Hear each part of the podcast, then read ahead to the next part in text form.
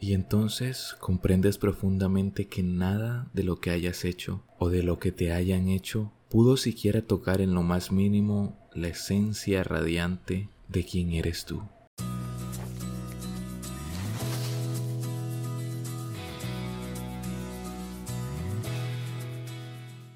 Perderse para encontrarse, un podcast de John Ricardo. Hola, ¿qué tal, querido oyente? Sé muy bienvenido o bienvenida a un nuevo episodio, una nueva entrega de Perderse para encontrarse, la guía para hacer cuando no sabes qué hacer. Este es un espacio donde aprovechamos las buenas historias para aprender sobre salud mental y desarrollo personal. Yo soy John y te estaré acompañando en el episodio de hoy, donde analizaremos una de las películas animadas de Disney de esta nueva generación que quizá ha pasado más desapercibida con el tiempo. El día de hoy estaremos analizando algunas ideas interesantes que nos presenta la película Tangled o Enredados como se le nombró aquí en Latinoamérica. No sé cómo le habrán nombrado en España los enredos. Ok, lo siento por el mal chiste sobre traducciones españolas, pero tenía que hacerlo de Disney Animation Studios, inspirada en uno de los clásicos cuentos recopilados por los hermanos Grimm, Rapunzel,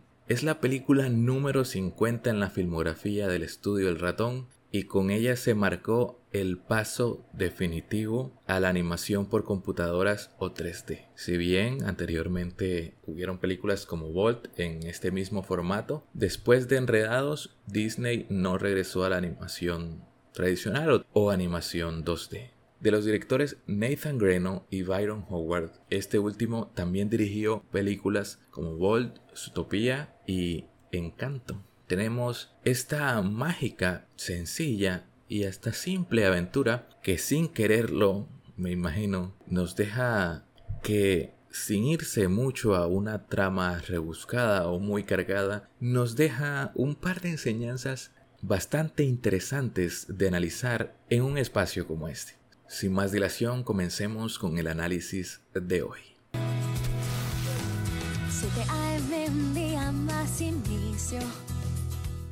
Enredados, como ya mencioné, nos cuenta la historia de Rapunzel, quien después de haber vivido la mayor parte de su vida en una torre y a punto de cumplir sus 18 años, o eran 17, no recuerdo bien, cree que por fin su madre, muy entre comillas, madre, por fin la dejará ir a ver esas luces que aparecen siempre justo ese mismo día. Pero bueno, a estas alturas de la cinta ya no hay tanto misterio, porque la escena que explica todo eso pasa justo antes, como en Tarzán, que nos muestra cómo sus padres naufragan y pues explica cómo llega a esa isla selvática. Aquí es más o menos lo mismo, sino que un poco más alargado y con una voz en off o un narrador que nos va explicando todo lo que pasaba, desde la enfermedad de la princesa hasta cómo se origina esta planta mágica que es una gota del poder del sol o una gota de la esencia del sol. Mientras que en Tarzán teníamos la maravillosa banda sonora de Phil Collins. Ahora que menciono a Tarzán,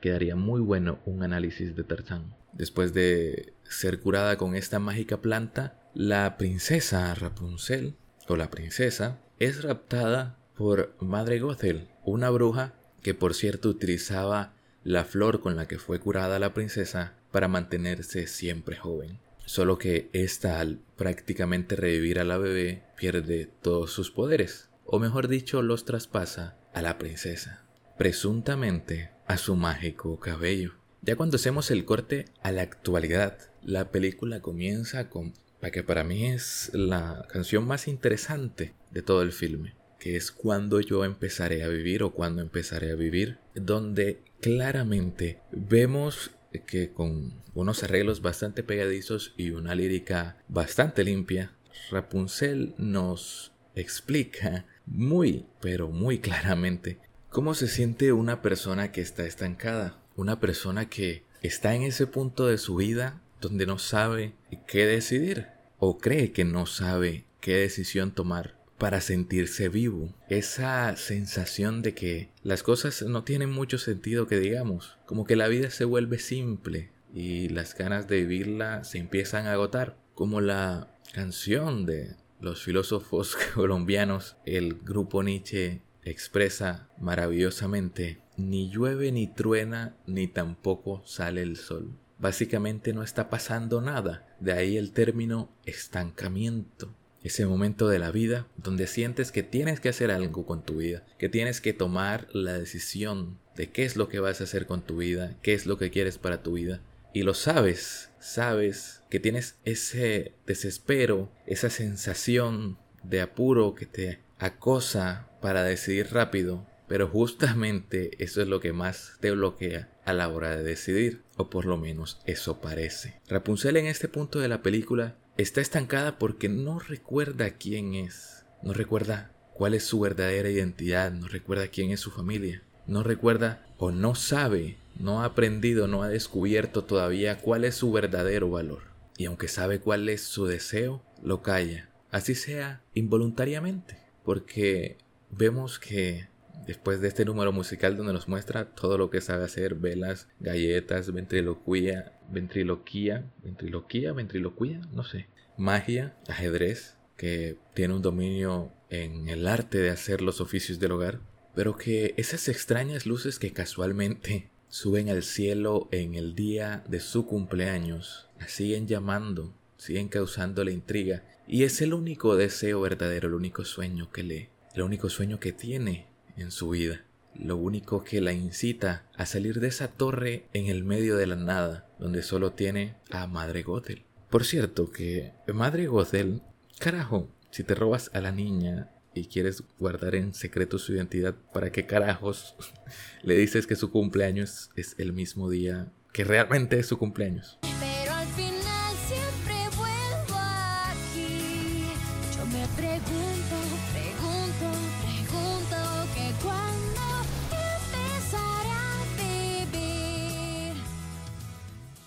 Esta canción, para lo animada que es su, melodía, creo que es melodía o, o su ritmo, su lírica, no sé qué carajos es, es bastante sombría, porque nos va contando cómo se siente desesperada por lo lento que pasa el tiempo, así como cuando estamos en un lugar que no nos interesa. Un ejemplo, aunque es muy mal ejemplo, en las clases más aburridas, el tiempo pasa ilógicamente lento. Sí, es un mal ejemplo porque las clases son necesarias para aprender y evolucionar, etc. Pero me entiendes, está haciendo un montón de cosas, algunas necesarias, algunas para matar el tiempo, como los hobbies que pues sí nos enriquecen como personas y todo esto, pero no son lo que realmente desea hacer. Tanto así que solo las repite porque le queda mucho tiempo para que se acabe el día.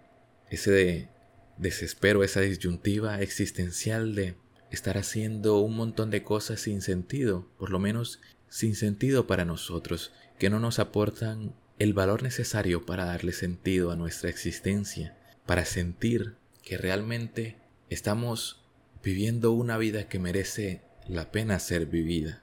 Es esa idea equivocada de que estás haciendo algo valioso con tu vida solo por mantenerte ocupado, pero así como Rapunzel, nosotros, en el fondo, también sabemos que no es suficiente. Y siempre está esa pequeña vocecita que no se rinde y que nos gritará, aunque sintamos que nos susurra, cuando yo empezaré a vivir. Por cierto, Rapunzel también está aplicando esa de hacer las tareas del hogar para pedir permiso. ¿eh? Alta referencia a la juventud contemporánea. Como ya mencioné, el poder de Rapunzel viene de una flor que nació de una gota del mismísimo sol. Sería como un rayo de luz condensado. No quiero meterme en un terreno de la física que no domino bien, pero sería como energía convertida en materia o algo así. Ah, ya me imagino un montón de estudiantes de física bardeándome porque no es para nada correcto ni exacto. Por lo que es una analogía bastante nada sutil de que es parte de su brillo, un brillo que por cierto adquirió con su enfermedad prematura. No por nada hay un montón de frases y un montón de libros que nos explican y nos dicen, nos mencionan la enfermedad como maestro, la enfermedad como camino, como las personas enfermas, especialmente los infantes, empiezan a ver la vida de una forma distinta, adquieren esta cierta sabiduría que solo da el saberse cerca de la muerte. Y es esta luz la que Madre Gothel oculta en lo alto de esa torre. Sí, para su propia conveniencia banal y superficial, porque es para mantenerse siempre joven, aunque como veremos al final es solo un engaño, es algo efímero y que caerá ante el menor empujón, pero le sigue negando su brillo al mundo, a ese mundo que brilla, porque quiere encontrarla. Curioso, ¿no? Porque también es con las linternas que tienen el sol estampado, con las que siempre la buscan año tras año. El mundo siempre está tocando de una u otra manera hacia nosotros, llamándonos, para bien o para mal, positivo o negativamente. Y siempre habrá algo dentro de nosotros mismos, llamando de vuelta, por uno u otro motivo.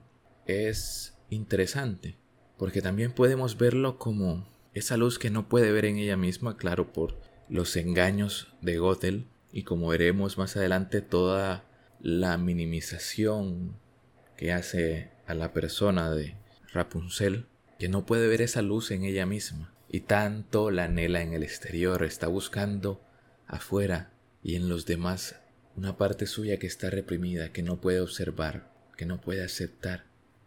La película es bastante directa, aunque a mí me quedó bastante claro antes de la explicación nada sutil de Flynn, que Rapunzel y Gothel emulan esta relación de una madre sobreprotectora y un hijo o una hija sobreprotegida, con esta torre que la aleja del mundo y bueno, también está en mitad de una pradera alejada de toda la civilización.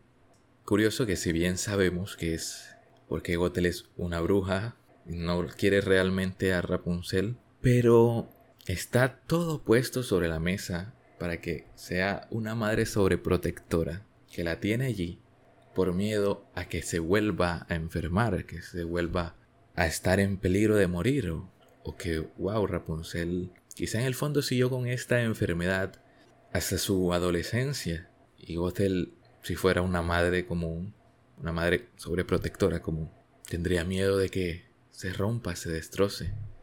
Algo típico de la madre sobreprotectora que, con fundamentos o sin ellos, tiene la percepción, a veces inconsciente, de que su hijo es demasiado débil para enfrentar el mundo. Por eso desesperadamente buscará protegerlo, cuidarlo de eso.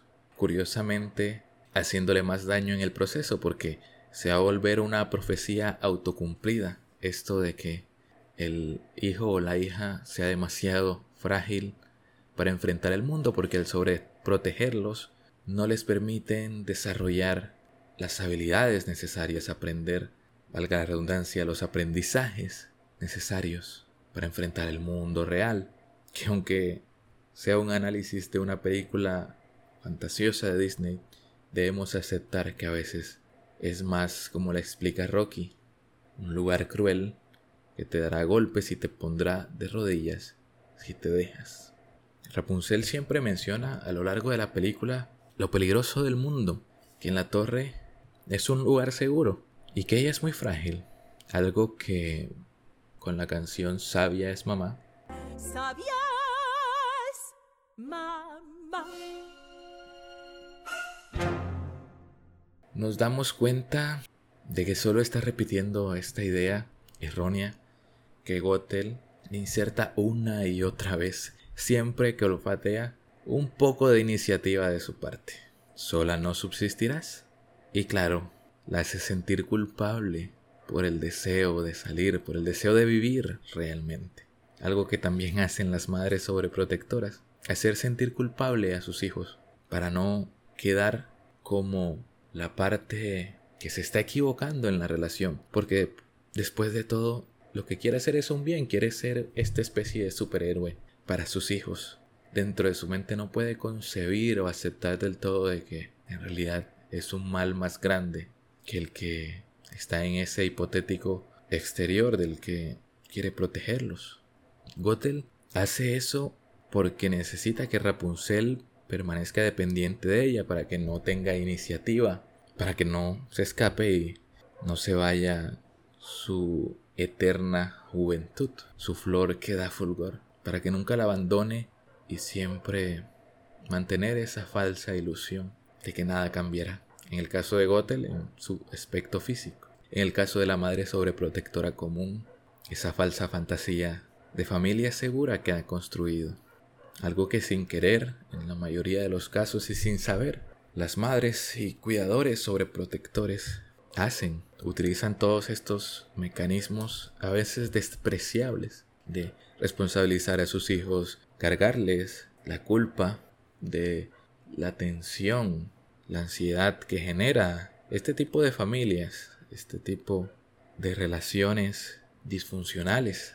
Y también con los actos más bien intencionados, porque como ya mencioné, desquitas todas las herramientas para vivir. Y entonces esos hijos sobreprotegidos no son capaces de enfrentar ni tampoco disfrutar el mundo, su vida, y se empiezan no solo a sentir frágiles, sino que no valen, que no tienen lo suficiente, afectando esto no solo su autoestima, sino su autoeficiencia, su autoeficacia, cómo o cuán capaces se perciben a sí mismos, cuánto potencial desperdiciado por un miedo que solo está ocasionando lo que tan desesperadamente está buscando evitar. Qué paradoja es la sobreprotección. Vemos que aunque Gothel es muy capaz de usar la violencia directa a lo largo de la película, no por nada apuñala a Flynn con una facilidad eh, bastante perversa. Con Rapunzel utiliza más un estilo de violencia pasivo-agresiva. Claro, pasa una violencia más directa ya en el tercer acto cuando Rapunzel recuerda quién es y se revela. Pero mientras mantiene esta fantasía de familia o esta falsa ilusión o coartada de familia, Gothel utiliza esta violencia pasivo-agresiva, que es esta agresión indirecta o mellada o escondida entre cosas que lo apacigüen, entre bromas. Todos esos comentarios que Gothel hace despectivos sobre Rapunzel, sobre su físico, sobre su intelecto, después los cubría con es bromis, pero están allí, la vida real puede verse con comentarios indirectos, pero que todos sabemos que está dirigido a una persona en específico, que todos sabemos que va hacia nosotros. Con victimizarse, el típico yo siempre traté de hacerlo mejor, que es utilizado para victimizarse y no tomar responsabilidad.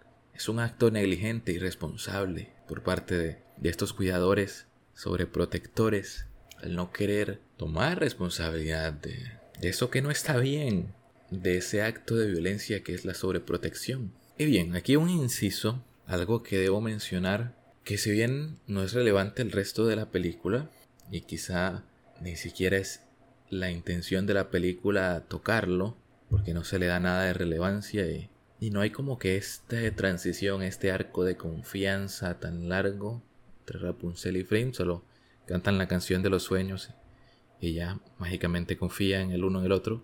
Pero sí, Flint o Eugene es lindo y buena onda y está esta curiosidad de que entre todas las animadoras eh, recopilaron como que todas las partes de lo que sería para ellas el hombre perfecto y las juntaron en él y como bonus en Latinoamérica la voz se la da Chayanne quien es el crush de todas las madres de esta generación.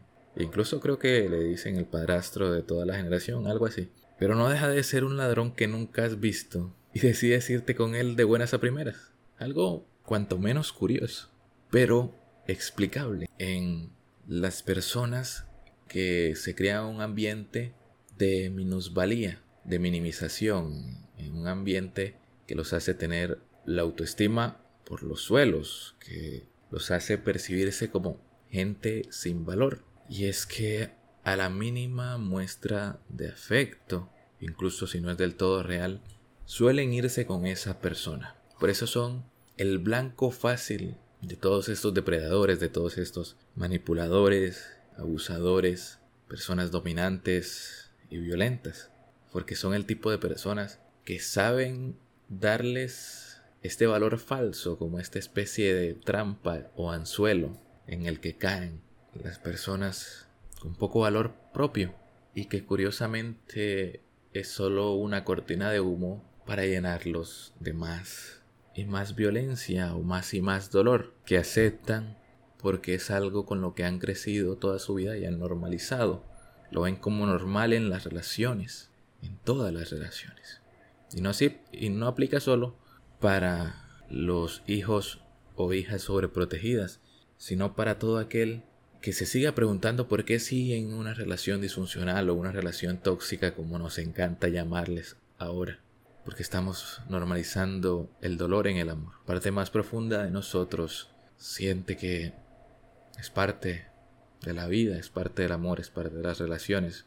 Y a veces esta parte subconsciente de nosotros no atiende a la razón, sino a lo conocido. De ahí que es tan difícil salir de la zona de confort, abandonar malos hábitos y, como ya mencioné, relaciones disfuncionales. Por eso a veces aceptamos cosas que sabemos que no merecemos. Como decíamos en el episodio anterior, esas relaciones que sabemos que no tienen ningún sentido, que no merecemos.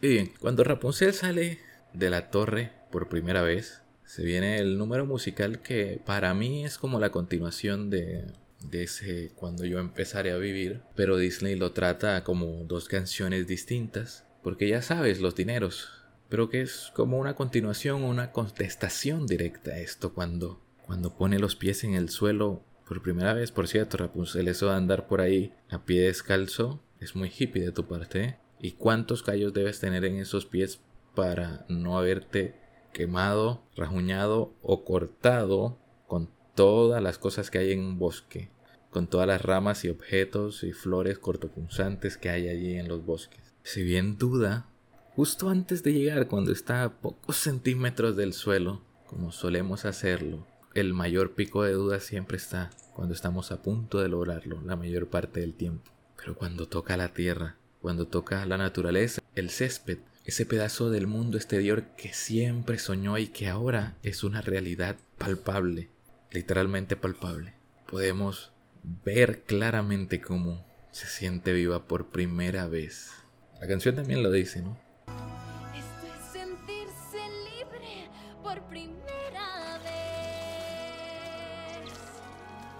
Ha salido de esa cueva donde estuvo escondida tanto tiempo donde adoptó una verdad o una realidad que no era más que fantasías, no eran más que mentiras, no eran más que las sombras reflejadas por una fogata que había fuera de la caverna de la cueva.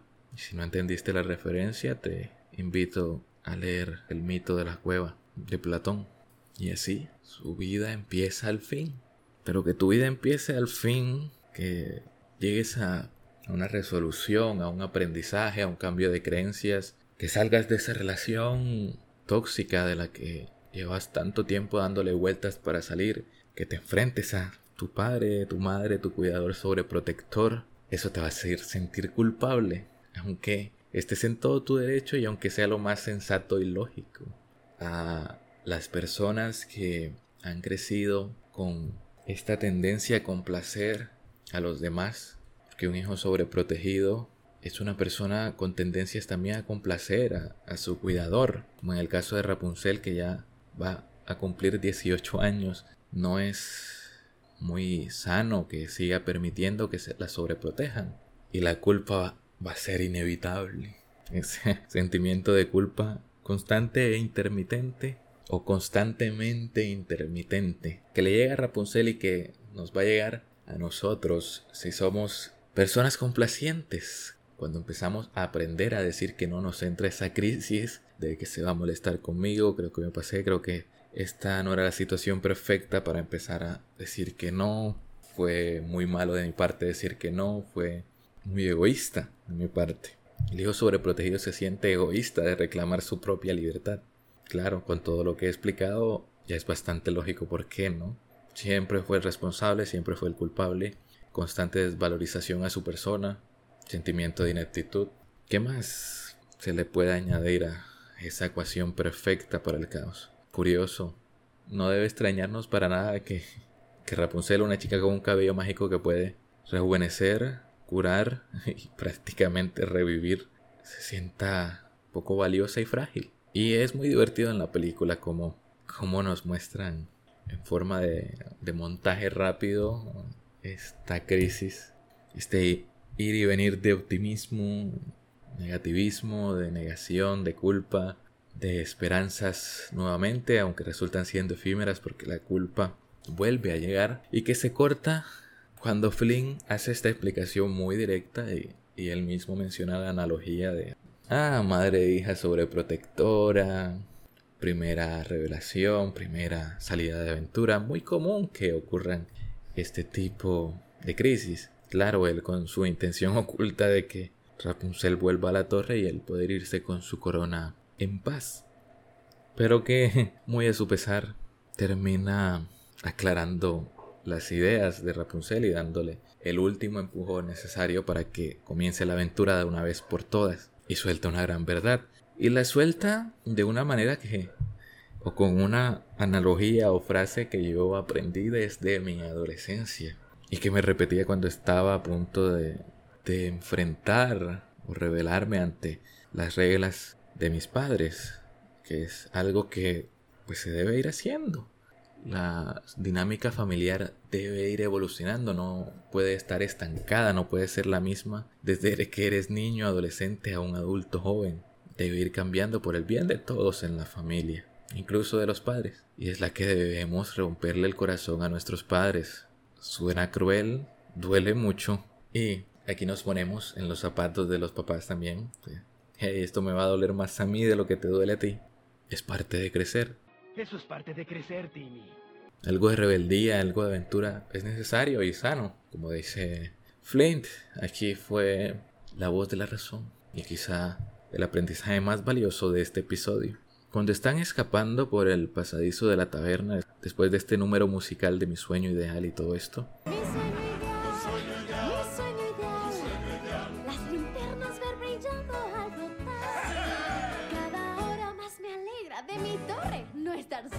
y como todos tengo un sueño ideal. Frin le pregunta a Rapunzel directamente por qué no se fue a ver las luces antes. No es como si antes no pudiera haber abierto la ventana e ido. Tuvo muchas oportunidades realmente si nos ponemos a pensarlo. Ya está más que demostrado con su habilidad con el sartén y su cabello y su habilidad para el combate asistida con su cabello de que no es para nada una chica frágil e indefensa. Pero ella no sabe qué contestar, incluso ante la evidencia física y palpable. Le es difícil abandonar esa creencia de fragilidad que tiene. No sabe qué contestar, pero es la semilla para ir madurando en ese tema, para ir identificando esa creencia. Algo que se hace en terapia es primero identificar y aceptar esas creencias disfuncionales, esas creencias desadaptativas, esas creencias que solo le están trayendo malestar a nuestra vida que han llegado a un punto tal en que ya no podemos coexistir con ellas. Reconocerlo es el principio. Y para Rapunzel también, porque después más adelante, cuando cura la mano de Flynn, que por cierto, esa vergüenza de que su cabello sea mágico es curioso también, que tiene vergüenza de ella misma, de mostrar su verdadero ser, una parte inherente de ella que es su cabello mágico, propio de las personas con baja autoestima. Pero bueno, después de un rifirrafe, cura su mano y por fin le cuenta a Finn que tenía miedo de salir de la torre porque tenía miedo de que alguien cortara su cabello mágico, porque una vez cortas una parte de este cabello se vuelve castaño y pierde su poder mágico. Tenía miedo de que le arrebataran su mágico cabello, lo que ella cree que es su don, su valor, lo que la hace especial.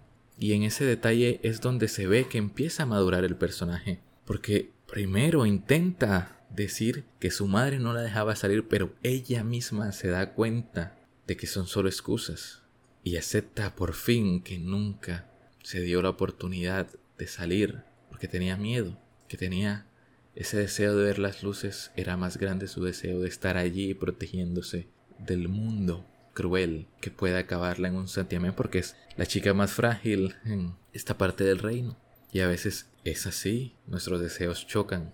A veces es más grande nuestro erróneo deseo y exagerado deseo de supervivencia que esos deseos reales que nos van a hacer crecer, que nos van a hacer sentir vivos. Cuando Gothel encuentra a Rapunzel en el bosque nuevamente, de modus operandi, de minimización, la bombardea con comentarios, de minusvalía a sus vivencias y relaciones, típico de algún padre que minimiza las relaciones de sus hijos adolescentes, el noviecito o la noviecita, como para quitarle importancia o valor, a veces con, con muy buena intención porque ya pasaron por allí y después de tantos golpes en la vida, la primera ruptura amorosa es algo que parece tan tierno e inocente que no debería ser tan dramático, ¿no? Como que olvidan esa esa parte de la vida cuando estuvieron allí y sí se sentía como el fin del mundo. Hay que dejar a, esa, a ese duelo, a esa emoción ser en intensidad que se muestra en esa etapa de la vida donde todavía no se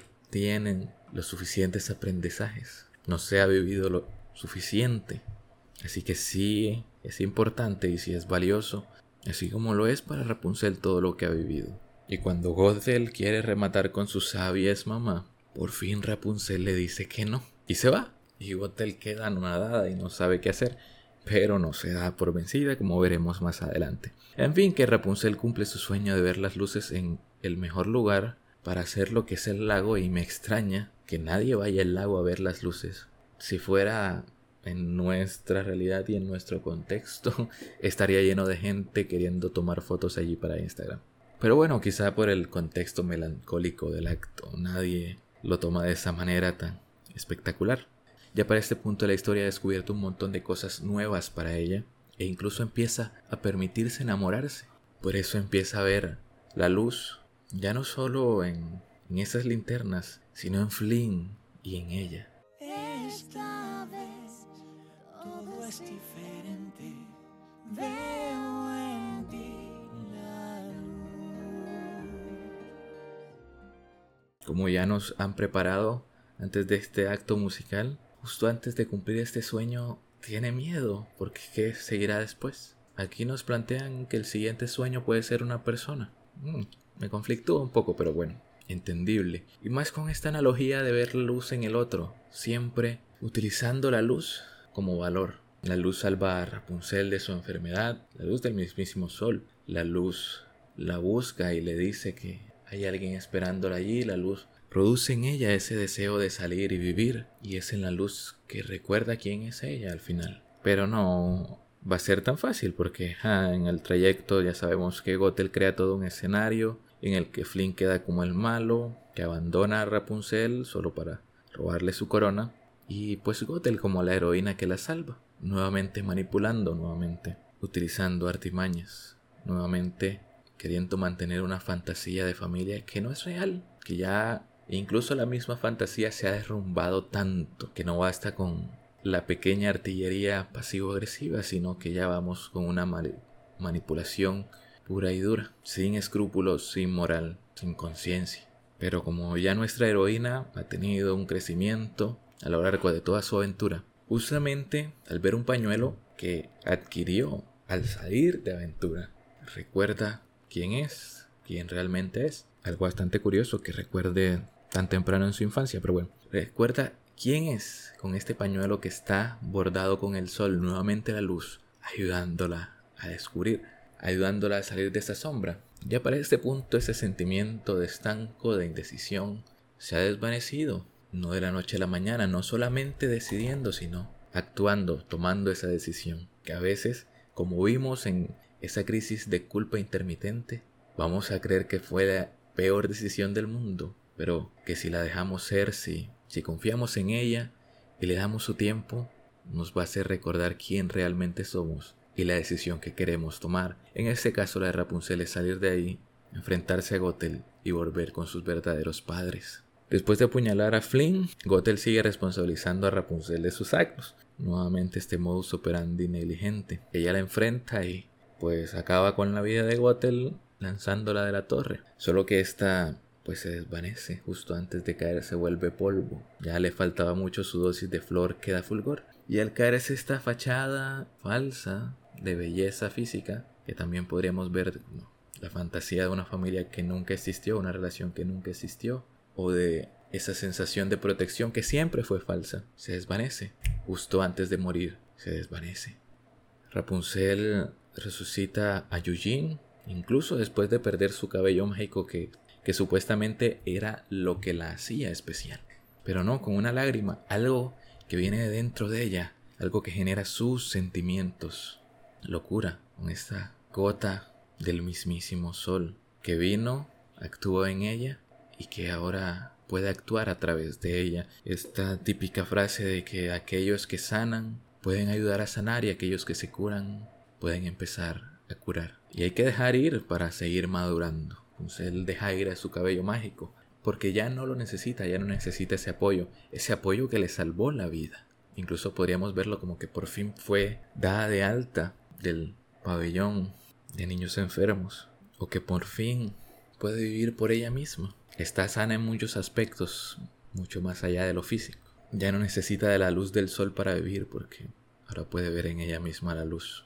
Y así después del reencuentro más esperado por toda Latinoamérica Unida, cobra mucho más sentido la canción con la que inició el segundo acto de esta película, que es mi escena favorita de la película y que se complementa con muchos otros detalles, como el hecho o esta escena donde Rapunzel no sabe qué carajos es una corona y se la intenta poner en el brazo y no hasta que su pepito grillo particular, que es este camaleón que no recuerdo su nombre, le dice que no y después de varios intentos fallidos por fin se la pone en la cabeza el lugar donde va, esa corona que legítimamente le pertenece, algo empieza a resonar en ella, es como esa chispa de pedernal inicial. Que da mucho más sentido a este reencuentro, mucho más mucha más honestidad y mucha más veracidad volver con sus verdaderos padres. Que la película no sea mucho en esto de explicar o que, carajo, los reyes nunca desconfiaron de que, eh, bueno, nuestra chica y bueno, sí es nuestra hija, en fin.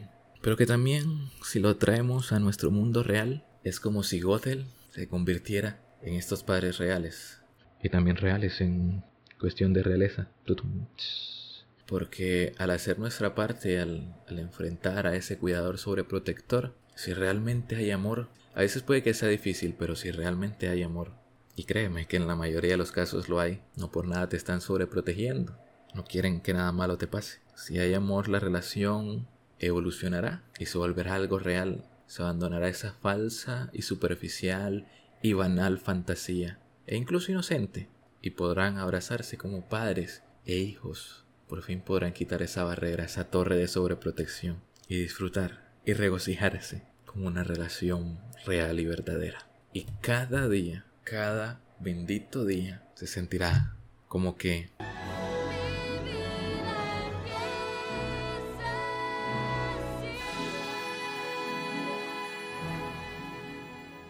Y bueno, hasta aquí el episodio del día de hoy. Curioso que una película de Disney, una muy simple película de Disney, donde ya empezamos a ver esta tendencia de que los villanos ya no son tan malos, ni tan icónicos, pero ha dado para una reflexión bastante buena, bastante directa y bastante enriquecedora, de mis favoritas hasta esta altura del partido. Y espero que a ti te haya gustado también, que hayas aprendido algo.